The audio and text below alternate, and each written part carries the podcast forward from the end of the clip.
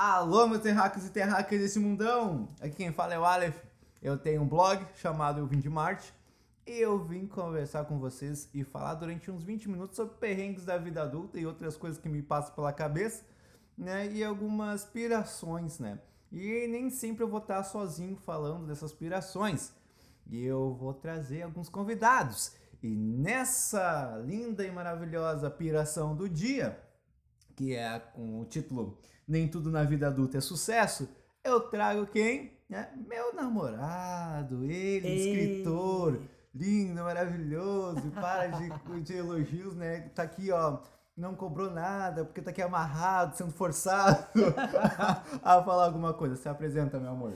Então, meu nome é Brian Ávila, sou o dono do blog Monologuei desde 2009. Comecei lá escrevendo crônicas, depois comecei a escrever crônicas para o jornal em 2019 e esse ano tenho o meu primeiro livro saindo, Todo Amor Que Nunca Te Dei, com pré-venda oficial para 4 de maio. E acho que por enquanto é isso. Ah, também sou um redator publicitário, mas é quase que nas horas vagas. É, ele só não é, ele é quase uma, uma Tech Pix. Ele grava, ele filma, ele tira foto, é MP4, é MP3 e mais isso, gente. Bom, ah, hoje, né, né, meu anjo, a gente traz essa linda e maravilhosa reflexão de que nem tudo na vida adulta é sucesso, porque a gente se encontra agora em quarentena. Hoje é dia. Que dia é hoje? Para começar, nem sei que dia é hoje. 27 de março. Né? A gente está gravando isso às 11h42 da noite.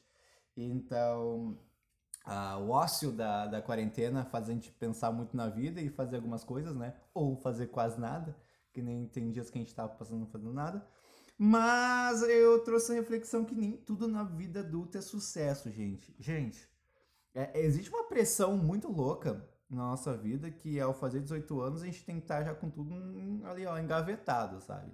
Ah, pegou ali, puxou a gavetinha número 1, um, bom, 18 anos e um dia, fazer isso. Puxou a gavetinha, eh, 18 anos e dois dias, fazer aquilo. E isso deixa a gente meio bitolado, porque ah, é pai cobrando a gente, a gente se cobrando, é a sociedade cobrando a gente, e os professores cobrando a gente, que a gente tem que sair já do terceiro ano do ensino médio, fazer uma faculdade, entrar numa faculdade, aquela coisa que eu não sei nem o que fazer ah, aos oito anos. Eu, eu- eu- quando eu fiz 18, quando eu fiz 18, eu, eu entrei na faculdade com 17. Então eu fiquei pensando, puta que pariu, e agora? Né? O que, que eu vou fazer? Aí todo mundo me direcionou a fazer engenharia de computação porque eu gostava de mexer em computador. Então é o seguinte, né? Aí porque eu gostava de mexer em computador quer dar, quer dar certo essa coisa, né?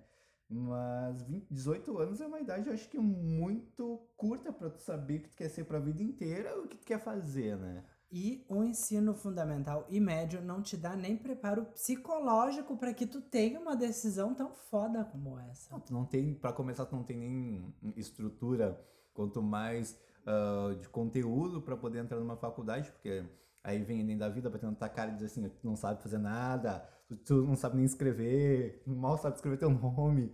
Ah, e aí depois vem a questão da estrutura psicológica, porque às vezes a gente tem que se mudar, ir para outra cidade, passar um perrengue de morar sozinho, ou numa casa de estudante, ou ir para casa de parente, se subordinar a, a algumas regras, porque tu não vai estar na tua casa, não vai estar na casa dos teus pais. Ou às vezes tu fica naquela piração de que eu tô na casa dos meus pais, eu tenho 18 anos e meu Deus do céu, eu vou fazer 19 eu preciso ter uma casa. nananana, E tu enlouquece. E eu, eu me senti assim, olha, não forçado pela minha mãe de cursar alguma coisa, mas eu, aos 18 anos, depois de sair da escola, ou eu tinha que estar trabalhando, ou eu tinha que estar estudando. Era única, o trato que a gente tinha feito. Comigo foi a mesma coisa. Eu terminei o ensino médio e tava com 18 para 19 anos e já fui direto para cursar um vestibular e com a pressão de que como eu já tinha fluência em língua inglesa adquirida de forma autodidata, porque eu sempre tive muita facilidade com o inglês, Hi, Lorena. a, a pressão era que eu deveria ser um professor de inglês. Então lá fui eu, todo pressionado, assim. Não não é contra gosto, porque no fundo aquilo me dava certo, certo prazer, porque eu gostava de inglês e tinha facilidade. Peguei e me joguei naquilo e durou apenas dois anos, não, três anos da minha vida. E fui professor de inglês de cursinho por dois anos. E vi que realmente não era a minha vocação, eu não tinha saco para levar material para casa para depois trabalhar em cima, corrigir material e to, enfim, toda a função de ser professor, eu vi que realmente não era para mim e que eu tava fazendo uma coisa tipo muito a contragosto e só porque a primeiro momento pareceu uma boa ideia. E então eu decidi parar completamente e não me forçar a fazer nada, apenas uh, trabalhei em alguns lugares por um tempo, até que surgiu a publicidade e eu comecei a cursar a faculdade de publicidade, mas vendo que ela estava muito cara e eu não estava conseguindo manter ela e, e, me bancar, eu travei a faculdade de publicidade e fui para um curso técnico que foi o que me salvou. É. E geralmente e é onde a gente consegue, nesse meio dos perrengues todos, que a gente consegue se achar num caminho onde a gente está totalmente perdido, porque uh, às vezes a gente para e pensa, putz, o que, que eu tenho que fazer na vida agora? Putz, não tá dando certo, e aí? É que eu sempre falo com meus alunos, vocês não são obrigados a sair daqui do terceiro ano e ingressar numa faculdade que vocês vão ser obrigados a fazer porque vocês têm que ter alguma coisa. Claro que a sociedade exige que a gente tenha algum diploma, entre aspas. Mas o seguinte, vocês têm a vida inteira para tentar e têm a vida inteira para se achar e fazer aquilo que vocês têm aptidão para se fazer. Uh, outra coisa que me fez entrar na engenharia era o fato de que um primeiro salário ia ser 6 mil reais por mês. Né? Ia Iludida! Iludido! Ia ficar com 6 mil reais por mês, trabalhando numa tela preta piscando, sendo que eu não ia saber programar porcaria nenhuma, né? E aí não ia rolar. Hoje eu ganho o quê? Tipo, hoje eu ganho acho que menos de um terço de, de 6 mil reais que eu ia ganhar sendo engenheiro, mas consigo desempenhar meu papel muito bem, diga-se de passagem, né? E me sinto inspirado a, a ser melhor a cada dia. Então é uma loucura, sabe? Uma loucura. E com, esses, com essas questões de faculdade, ver a questão desse perrenguezinho, né? Vem duas atenuantes. Uma que é morar sozinho e outra que é morar com os familiares, né? Mães, avós, tios, tios, é, vai depender da questão. Eu vou falar com a minha, a, a minha experiência em morar sozinho. Uh, aos 17 anos, quando eu fui para Rio Grande, eu morei numa casa que era eu, minha amiga, um rapaz e uma, a dona da casa e mais 16 gatos, né? Lindo e maravilhoso, 16 gatos, sendo que três entraram dentro da casa e roubavam Gente, tudo. Gente, era a louca dos gatos dos Simpsons! Exatamente, nós tava lá e eu tava ali mais perdido que sair tiroteio. Então eu fiquei dois meses ali e depois fui morar sozinho numa kitnet que eu dava dois passos, já estava, né, na, na, na, na varanda da kitnet e tudo mais. Mas era um espaço, meu cantinho, onde eu ficava lá e onde passei vários perrengues, como lavar roupa na mão, uh, quase botar fogo na casa, uh, ter que matar uma barata, não tinha geladeira, tinha que pegar e botar as coisas dentro de caixa de isopor, aquela caixa de isopor sempre... Uh, acabava vazando. E os perrengues mais tradicionais, como pagar internet, pagar luz, uh, sempre estar tá se controlando, passar por frente daquela vitrine linda e maravilhosa e não poder comprar porcaria nenhuma porque tu não tem um pingo de dinheiro. Ou. Mas isso não é perrengue. Isso já vem embutido no 18 anos. Tu faz 18 anos, o mundo parece que te diz: toma aqui o boleto.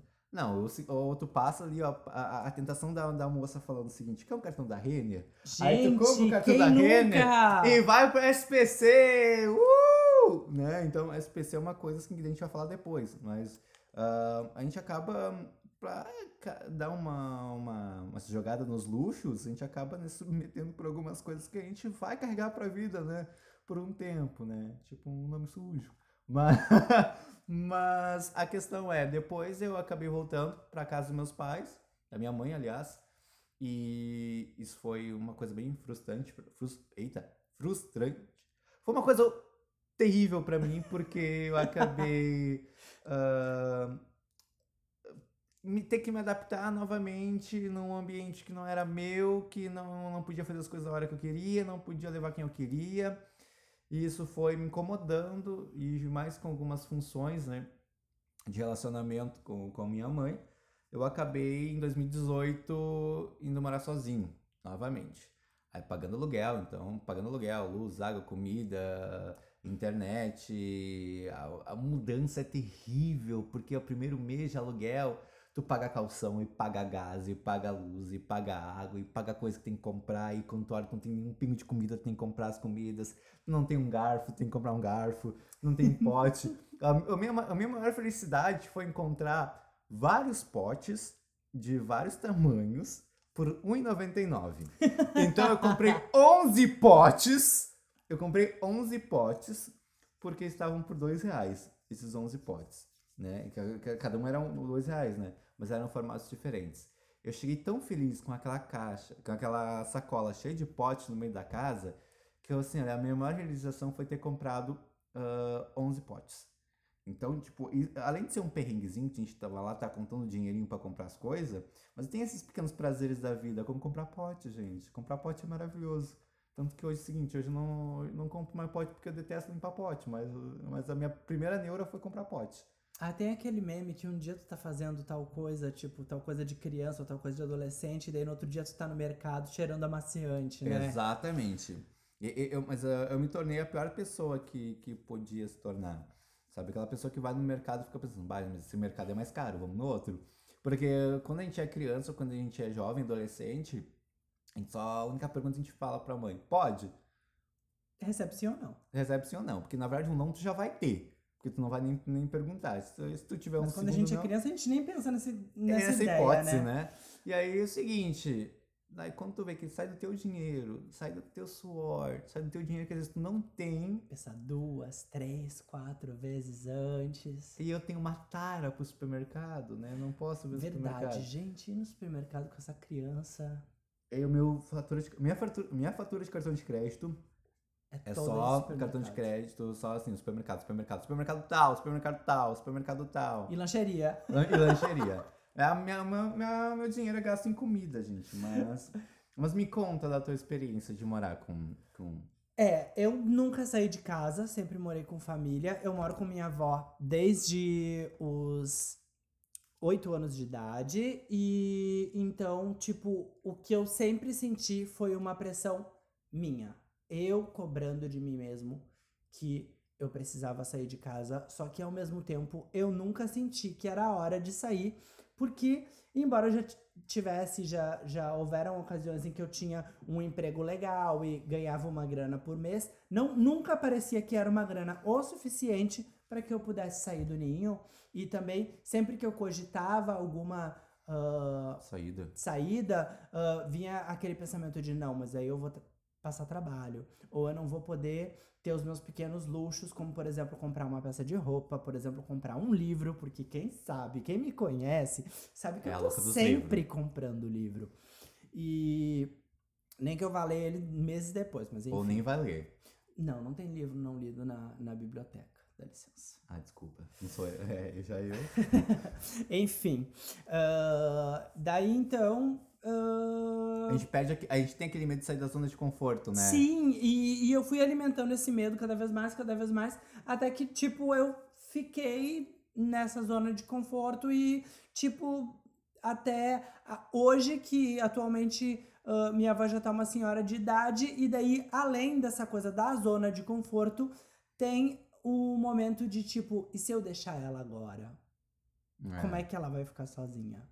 É, influencia tudo isso, né? E vem a cobrança Tem psicológica. muita cobrança psicológica e já aconteceu de em briga pegar e jogar isso na botar essa carta na mesa e daí tipo vinha chantagem emocional de ah, tu faria isso comigo depois de todos os anos que eu te criei e te cuidei Depois de tudo que eu fiz por ti, depois toda a comida que tu botei na tua Exato. barriga. Mas enfim, ah, ao mesmo tempo, hoje ah, eu consigo seguir vivendo com ah, familiar e ainda consigo ah, ficar de boa. É claro que é uma coisa que eu ainda penso pra mim, mas como eu me cobro muito de que eu tenha uma Estabilidade. estabilidade muito boa para poder dar espaço, eu acredito que vai ser algo tipo que eu vou conquistar em um tempo ainda, não vai ser algo para agora. É, e aí onde a gente entra no, no tópico de maturidade financeira, né? Ah, quando eu comecei a morar sozinho, eu cursava inglês, eu ia na, nas atividades de inglês, que eu pagava passagem para ir pro inglês, pagava mensalidade, tudo mais. E comecei a apertar e eu vi que, tipo, poxa, eu vou ter que abrir mão de uma coisa que eu gosto de fazer por questões de ter minha privacidade, de ter meu canto. Eu tive que abrir mão de muita coisa. Né? E aí, mas mesmo assim eu não tenho maturidade ainda financeira para controlar tudo ali no final do mês chegar, bom, tá tudo tranquilo aqui, ou, ou vou ter que né, cortar uns lados aqui. Eu, eu ainda vejo que falta essa maturidade, esse controle maior para desenvolver ali, para conseguir coordenar seu dinheiro. Tem pessoas que eu admiro muito, que tem uma, uma sagacidade em arrumar ali as finanças, tem tudo ali bonitinho, anotadinho. Se me mostra uma planilha, se eu tenho que colocar tudo na ponta da caneta, acho que eu sofro o quê? Tem que tomar um, uma, um, um blister inteiro de alprazolam e mesmo assim não vai me acalmar.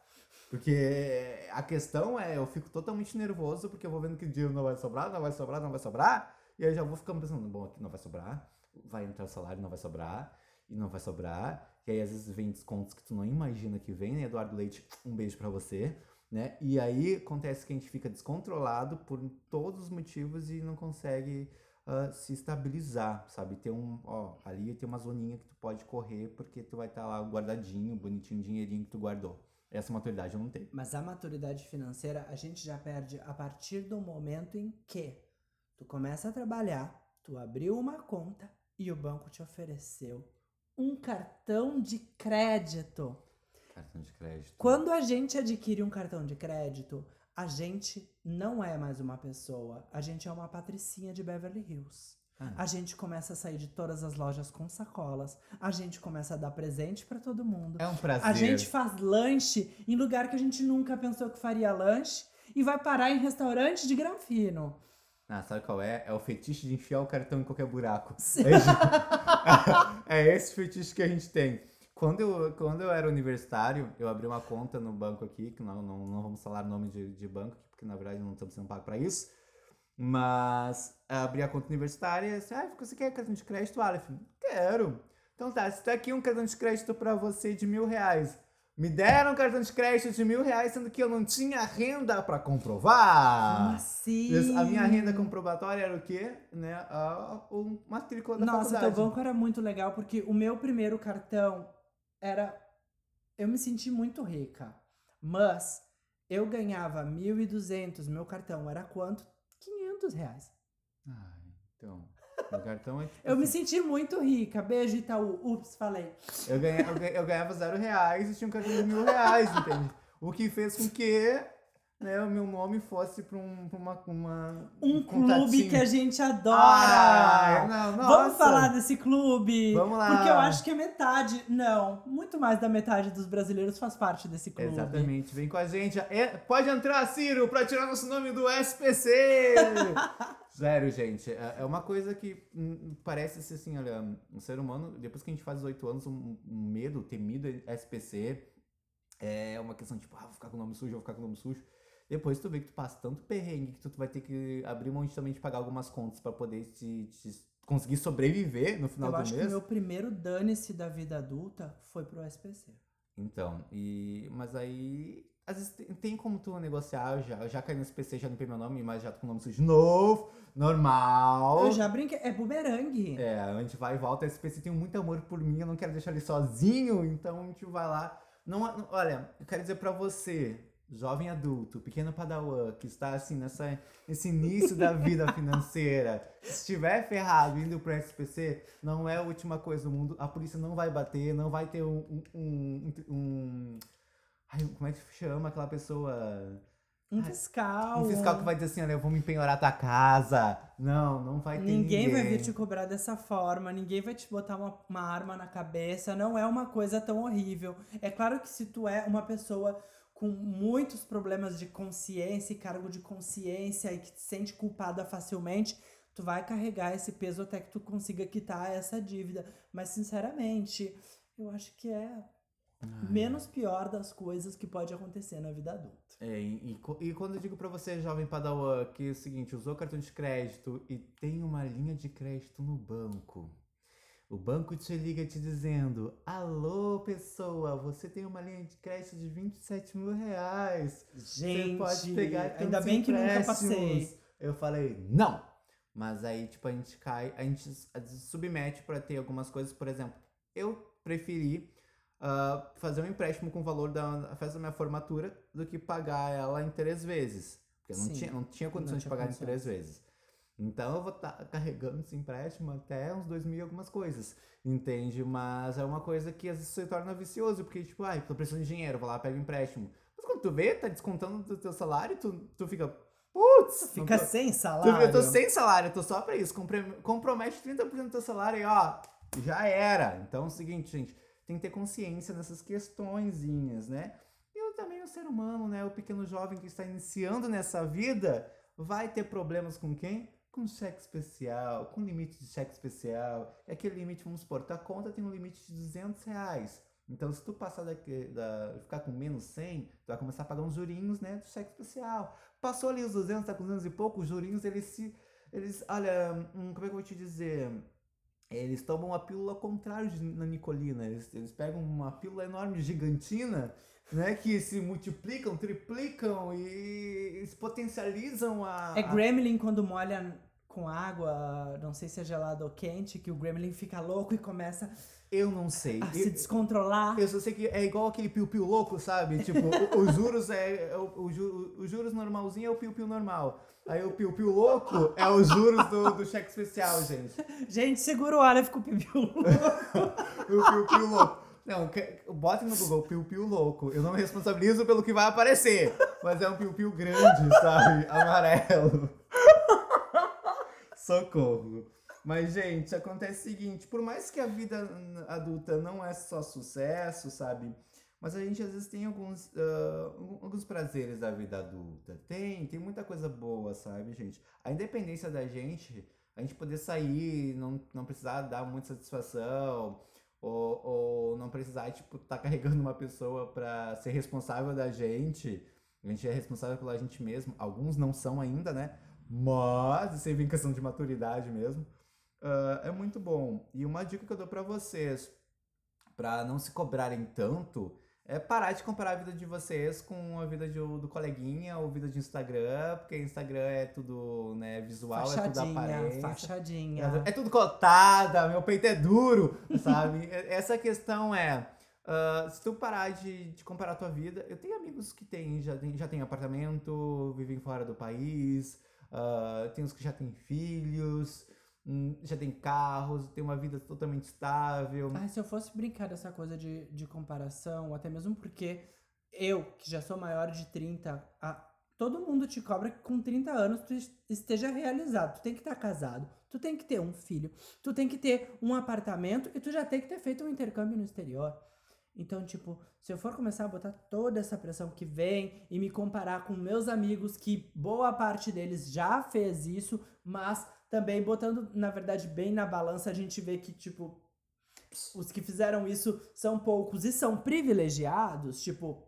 Se eles fizeram vê- isso foi porque eles mereceram. A gente vê que ah, realmente, tipo, ah, a maioria das pessoas é gente como a gente e tá tudo se ferrando e tá tudo suando e tá tudo correndo atrás. Tem gente que talvez chegue aos 30 anos e não esteja formado ainda, ou não esteja com uma profissão definida ou o que quer pra vida e não é pecado ou um erro que tu estejas nessa situação. A gente não se acha de primeira, a gente não vai se encontrar fácil no primeiro sinal do que a gente gosta, vão ter muitos percalços ao longo do caminho e ninguém tá errado de simplesmente seguir tentando se encontrar cada vez mais. É, basicamente é isso, gente. A vida é feita de erros e acertos e a gente tem que arriscar, né? ah, seguir as vontades que a gente tem de fazer e parar de comparar nossa vida com a do próximo e cada um tem um tempinho para realizar as coisas da vida da gente.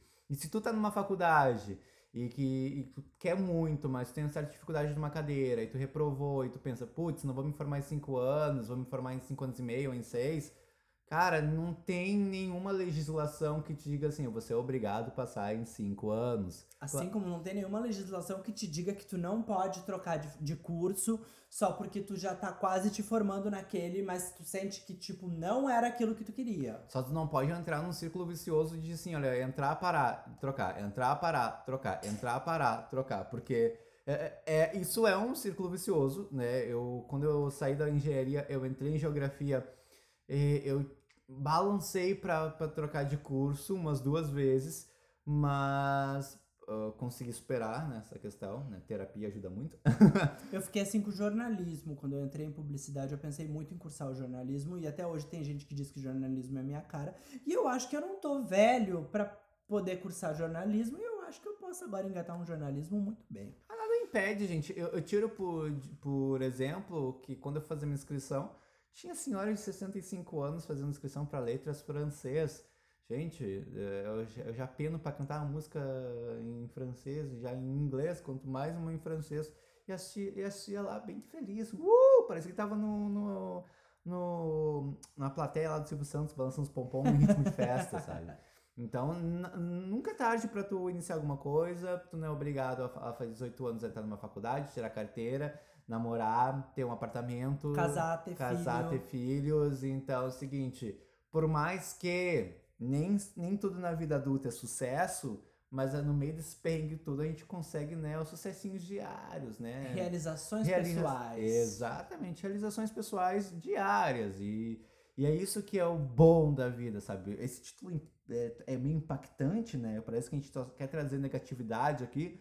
A gente quer dizer que no meio dessa, dessa bagunça toda, que é a vida adulta sempre tem coisas maravilhosas, momentos que tu passa com teus amigos que são impagáveis, uh, novas experiências em N áreas que tu, que tu acaba sofrendo, porque que só te enriquecem e te fazem crescer, é, é, é sensacional. Bom, gente, uh, o que acontece? Agora tá acabando, né? Está acabando, ó, oh, que triste. Que pena. Que pena. Foi muito bom. Então, vou deixar minhas redes sociais com vocês, mas uh, eu quero deixar o e-mail do podcast para você mandar sua sugestão ou se você tiver algum probleminha aí, né, que a gente quer uma ajudinha aí para arrumar, né, o ET Bilu vai ler para vocês. Então, mande pro pod pro Alô Terráqueo, o podcast arroba gmail.com, Alô Terráqueo, arroba, uh, podcast, ah, podcast. arroba gmail.com. Botem no título do, do e-mail, né, Etebilu me ajuda, que o Etebilu vai ajudar vocês né, nessa questão.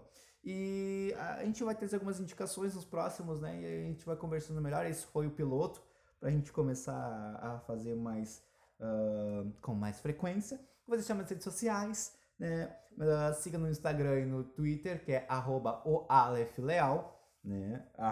Oalefleal. E o meu blog é euvindemarte.webnode.com Com. Se você não sabe escrever ou digitar isso aí, vai no meu Instagram que vai estar lá no link da bio. Eu quero agradecer meu lindo, maravilhoso boy por estar aqui comigo. Obrigado, o né? convite né? foi maravilhoso, a experiência foi muito, muito divertida. E ele já deixou as redes sociais dele? Ainda não. não. Então, então deixe. Uh, Venda seu pace. Twitter e Instagram, arroba Brian Ávila, Ávila com dois L's e Brian é B-R-A-I-A-N Ávila, com dois L's. E o blog também é monologuei.gay.blog.com.br. E também tem a página do Facebook, facebook.com.br monologuei. Isso! Né? Olha só, sei mais as redes sociais dele do que ele, né? Mas é isso, galerinha. É isso, terráqueos. Aí tem uma ótima semana. Dá cuidado aí, fique em casa, stay home, stay safe né? Hora internacional aqui já, né? uh, fiquem em casa, fiquem seguros e nos vemos numa próxima. Fui!